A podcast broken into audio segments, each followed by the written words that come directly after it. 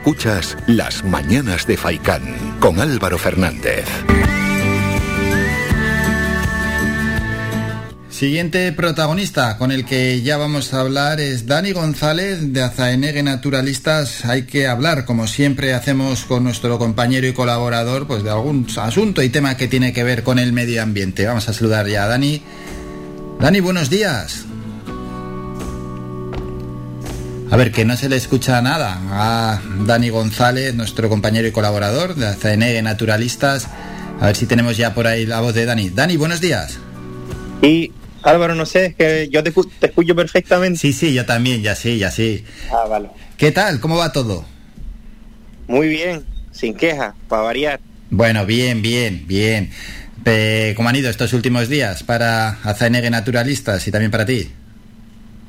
Bien, ahora mismo estamos en Cabo Verde, vamos a estar por aquí un tiempito trabajando con flora amenazada, así que muy contentos, muy ilusionados con, con lo que está por delante y bueno, ya te iré contando cómo nos va por aquí. Eso es, y seguro que te va a dejar un gran aprendizaje y a todos los compañeros ¿no? con los que estás yendo y, bueno, ya lo pondremos también en valor eh, aquí en el programa y que nos puede servir también de cara a futuro, ¿no? Para nuestra propia isla y para el archipiélago. Oye, cuando hay amenazas en otros lugares hay que verlo, porque esto nos puede pasar a nosotros. Sí, segurísimo. A ver, aquí eh, todavía van más atrasaditos en materia de conservación que en Canarias, pero este proyecto tiene muy buena pinta y sí, yo creo que merece la pena dedicarle un ratito, un poquito más adelante, a lo mejor incluso hablando con alguno de los compañeros. En materia de conservación y donde, por tanto, el riesgo puede ser más grande ¿eh? a las agresiones. También hablaremos de eso, a ver cómo la Administración trabaja y y, ver por dónde pueden ir los tiros a futuro también allí en Cabo Verde. Bueno, va a ser interesante, va a ser interesante porque Cabo Verde en cierta medida también se está intentando que sea una gran zona turística y, veremos a ver cómo las autoridades caboverdianas avanzan en el futuro y si respetan o no respetan el medio ambiente. Sí, seguro que va a ser interesante porque por aquí están pasando muchas cosas y, y conviene que tengamos conocimiento porque además somos parte de la misma región, ¿no? Así que de alguna forma nos afecta. Sí, de esa región macaronésica. Que en las previas estuvimos hablando del volcán, el volcán de La Palma y continúa emitiendo lava, Dani. Bueno, no sé si quieres hacer alguna valoración 18 días ya después de que empezó a fluir lava en el volcán de La Palma. Tampoco ha habido grandes novedades desde la última vez que hablamos. Sí, eso es. Y bueno, por buscar algo una nota positiva. Eh, la colada apenas ha crecido hacia los laterales, que es lo más preocupante, mm. así que mm, pocas casas más se han visto afectadas y ahora por lo menos está un poquito más estable la situación y me imagino que eh, la incertidumbre seguirá siendo enorme para la gente que tiene propiedades en el entorno, pero bueno, estos últimos días han sido relativamente tranquilos. Hmm, eso es. Bueno, y quería preguntarte hoy por un artículo que habéis escrito. Se titula El desierto invisible de Gran Canaria. ¿Esto a qué se refiere ya con este titular? Sí, eso es. es un espacio natural pues espectacular, con, con muchísimos valores, o que tuvo muchísimos valores no hace tanto tiempo y que desgraciadamente pues hemos estado ignorando repetidamente y ahora mismo se encuentra agonizando, ¿no?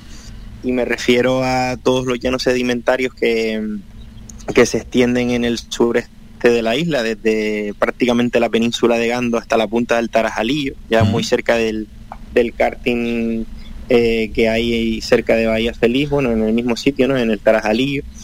Y, y que normal, son ambientes desérticos que normalmente no, no somos capaces de apreciar como se merecen, porque a lo mejor en apariencia pues parecen sí, lugares vacíos de vida y, y no son paisajes exuberantes. Sí, a simple, a simple vista la gente que pase por allí pues puede pensar eso.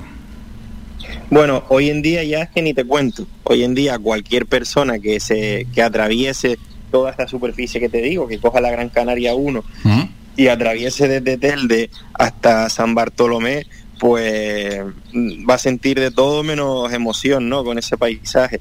O si siente emociones serán muy negativas porque, como se cuenta en ese texto, que lo que hemos pretendido es hacer un resumen a lo que ha estado pasando en, el lugar durante las últimas décadas, pues es un, paisaje muy maltratado y, un espacio natural que ha sido arrasado prácticamente por completo. Pues vamos con ello. Primero de nada, ¿qué valores se han perdido?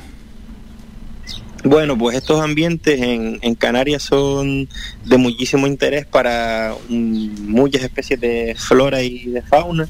Eh, a lo mejor el grupo más llamativo, mm, como suele pasar tantas veces y en otros ambientes, es el de las aves.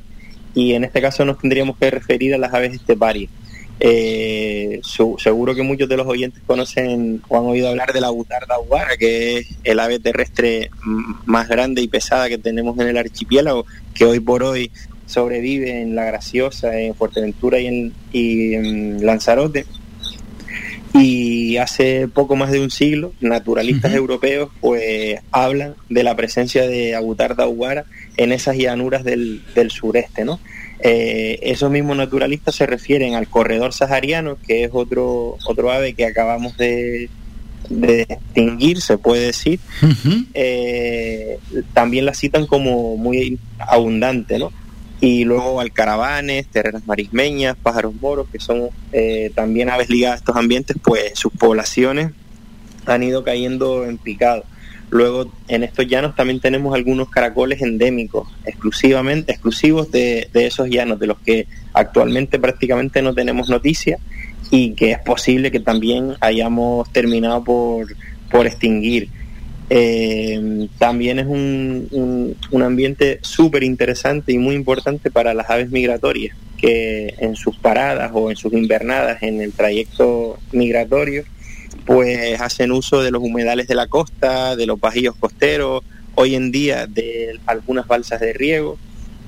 Y también tenemos presencia de por lo menos una especie de murciélago y luego una flora, mm, una flora que no es muy vistosa, pero sí que es muy interesante desde desde el punto de vista Mm, pues naturalista o biológico porque eh, un porcentaje muy grande de las especies que nos encontramos en este ambiente son endémicas o bien de Macaronesia o bien del archipiélago incluso algunas eh, exclusivas de Gran Canaria ¿no? sí, sí, incluso de la isla. vegetación sí y toda esa vegetación pues se ha visto muy muy muy castigada. Como se explica en el texto primero eh, eh, a partir de una agricultura muy, muy agresiva. Claro, hay que saber por qué, eh, eso es, exponer por qué se ha maltratado. Sí, pues eso, en resumen, lo que ha pasado es que primero se apuesta por un modelo agrícola intensivo que prácticamente usa todo ese espacio para el cultivo de, de tomates, eh, además un cultivo que se sustenta en, en el uso masivo de pesticidas y un poquito más adelante también en el de invernadero, que hoy en día forman parte de ese paisaje eh, tan cutre, podríamos decir, que nos encontramos en, en la zona. Hay muchísimos invernaderos abandonados. Luego pasamos a... son, unas escenas lamentables. Es, es una, es una postal, una presentación de la isla pues realmente fea tampoco no, no nos vamos, vamos, a ir con eufemismos diciendo que es cutre. Oye, es cutre, es feo, es así. No, solo faltaría decir que, que son unas vistas espléndidas. No, no. A, mí me lo parece y a Dani le parece. Si hay alguien que le encante ver allí unos invernaderos abandonados, que llame. No, me parece que no va a llamar nadie, pero oye, si hay alguno que le gusta, que, llame. Sí, no creo que nadie encuentre belleza en ese oh. paisaje. Bueno, a lo mejor algún amante de la guerra, porque la verdad que parece un, un paisaje de, posguerra. Es feo a más no poder. Exacto, exacto. Y como te decía luego, se pasa a una segunda fase en la que muchas de las familias que se habían instalado en, en las cuarterías, ¿no? En, pequeños caseríos muy básicos, eh, precisamente para participar en el cultivo del tomate. muchas de esas familias bajadas desde la cumbre, pues empiezan a crecer esas cuarterías ¿Mm? eh, y, y, bueno, y en poquito tiempo nos encontramos con ciudades como Vecindario, El Doctoral, Castillo del Romeral y todos esos grandes núcleos que ahora se reparten por el sureste, ¿no? que fueron creciendo de una, de una manera bastante caótica, con muy poquito orden. Y además en torno a esos núcleos pues grandes infraestructuras, ¿no? Primero la Gran Canaria 1, luego han ido apareciendo grandes polígonos industriales y todo esto que te cuento pues siempre ninguneando ese espacio natural y esos ambientes tan tan maravillosos de los que estábamos hablando. Hmm, y ya, y ahora, para ir terminando, Dani, sí, porque en ese espacio natural que nos queda, queda algo de vida, de flora y de fauna. Bueno, pues sí, quedan pequeños reductos eh, donde todavía sobreviven algunas de las especies que te comento, por ejemplo, alcaravanes, pájaros moros, terrenas marismeñas, pero mm, como también se explica, ahora mismo nos encontramos en, en un tercer momento que también es bastante desagradable, eh, en el que se está arrasando en muchos casos o degradando en otros, pero en todos siempre estrangulando esos pocos reductos donde va escapando pues la flora y la fauna de la que hablamos. Y esto eh, está ocurriendo con la implantación masiva de parques eólicos y plantas fotovoltaicas, que en ningún caso están teniendo en cuenta la, biología de estas especies, ni la presencia de estas especies tan siquiera, y, que las están condenando a, a una extinción pues muy rápida, ¿no? Ahí ya te digo, el, corredor sahariano acaba de desaparecer de Gran Canaria como reproductora y es posible que en los próximos años veamos desaparecer especies como el pájaro moro, la terrera marismeña, de la que por ejemplo acabamos de arrasar con la implantación de, prácticamente 10 parques eólicos el área de cría más importante que existía en la isla. Y, es cuestión de tiempo, ¿no? Que, que estas aves pues terminen por desaparecer porque es prácticamente imposible que sobrevivan en estos espacios que no tienen ninguna conexión entre sí. A veces no somos capaces de entender que con la forma que tenemos de proteger el territorio, entre comillas, pues muchas veces no vamos a conseguir los objetivos que se pretenden, porque eh, grupos de animales como las aves, por ejemplo, eh, no entienden de fronteras y se desplazan continuamente. Entonces de nada sirve que se hayan creado pequeñas islas ahí, como Juncalillo del Sur, que es un espacio, en teoría es un espacio natural protegido, nada más lejos de la realidad, porque realmente se ha convertido en un parque urbano donde todo el mundo que se masifica, donde todo el mundo pasea sin ningún tipo de vigilancia ni de control y que está, se enfrenta también a muchos problemas de conservación. Así que hay que buscar otra manera de, de proteger el territorio porque esta no nos lleva a cumplir los objetivos que se persiguen. Bueno, y con esa advertencia nos quedamos. Dani González, nuestro compañero y colaborador en este programa ya pues colaborador también porque entra tan a menudo que es un auténtico placer contar con él. Él es de Acernegue Naturalistas y nos encanta que de vez en cuando nos traiga un tema que tiene que ver con la naturaleza. Dani, que vaya todo bien por Cabo Verde, seguimos en contacto y en próximos días entraremos de nuevo en el programa para comentar algún tema más que tiene que ver con el medio natural. Un fuerte abrazo, que vaya todo bien. por Cabo Verde. Muchas gracias Álvaro, un abrazo. Somos la mejor información, música y entretenimiento. Las mañanas de Faikán.